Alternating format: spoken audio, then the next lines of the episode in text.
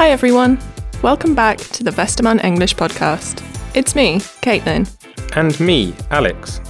Cyberbullying has become a serious problem among young people, especially since the COVID 19 pandemic. Many victims don't know how to stop cyberbullying and just feel helpless. In this episode, we're going to talk about what cyberbullying is, what makes it so dangerous, and what you can do to stop it. So, let's start with part one. What is cyberbullying?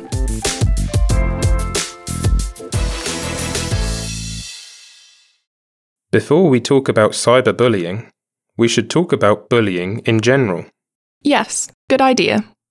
Bullying is when someone hurts, intimidates, or threatens someone else over and over. It can be a physical or verbal attack. Right, and usually the bully chooses someone weaker than them. Because of this, the victims often feel helpless about the situation. And cyberbullying is bullying that happens online. For example, on social media platforms, gaming platforms, or through text messages. So, it's things like sending someone mean text messages or writing mean comments on social media posts. Exactly. But it can also be something like sharing an embarrassing picture of someone, secretly recording them, or telling lies about them online. And it's becoming a huge problem. In 2021, almost 40% of young people said that they have been cyberbullied before. So, in a class of 25 students, that means that 10 of them have been cyberbullied before.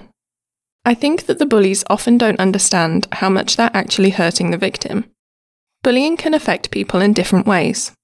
Victims may not be able to focus on school, not feel safe at school anymore, or even become depressed. Yeah, it affects people emotionally, physically, and mentally. Cyberbullying can have a much stronger effect than people think. Part 2 What makes cyberbullying so dangerous? Cyberbullying is not only a serious problem, but it's also hard to spot and to stop. There are three main reasons why cyberbullying is so dangerous. Firstly, it's hard to escape. Definitely. The bully can contact you 24 7 on different platforms, not only when they see you at school. Yeah, the victims can't really hide from the bullies. Even when they're at home, the bully can still contact them. Another reason is that cyberbullying can be permanent. What goes online stays online, even when you think something is deleted. Yeah, if the bully shares a picture of the victim in a group chat, it's almost impossible to delete the picture. And that can hurt the victim in the future. For example, if they're looking for a job and the employer sees that picture. Right. And finally, it's hard to notice. Cyberbullying is done in private. That means that friends, parents, and teachers often don't know if someone's being cyberbullied. And that makes it hard for them to help the victim. It can be easy for bullies to stay anonymous too. For example, the bully could use a fake name. It can be difficult to find out who the bully is in real life. Part 3 What you can do.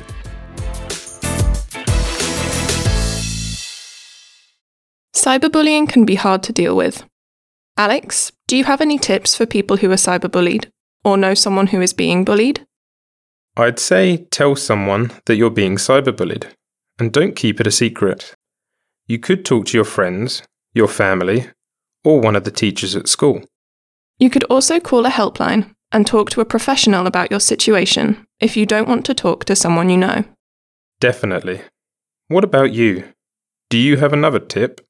I think you should always block the bullies on all different platforms so they can't contact you anymore or write comments on your social media posts. Yeah, and you should also check your social media settings. You can set your profiles to private so only your friends can see your posts and write comments. Right. And if you are being bullied or see someone being bullied, you should collect evidence. You can take screenshots of messages, mean comments, and everything else so you can report the bully.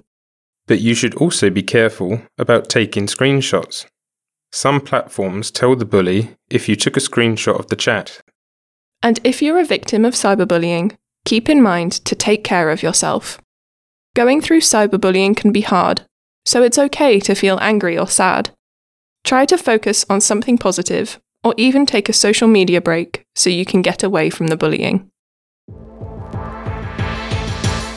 Over to you.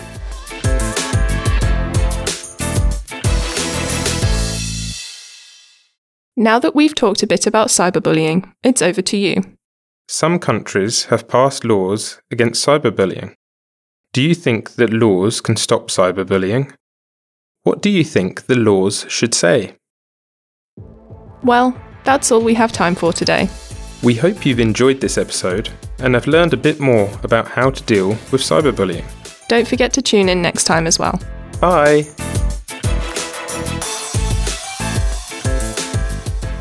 Teachers can find a free worksheet and a transcript of this episode at www.westermann.de/english. Make sure to learn more about our English textbooks and our free materials for your English lessons. The Westermann English podcast is produced by Thomas Goodchen. The speakers in this episode are Caitlin Ayres and Alex Pavley. Music by AudioHub.com.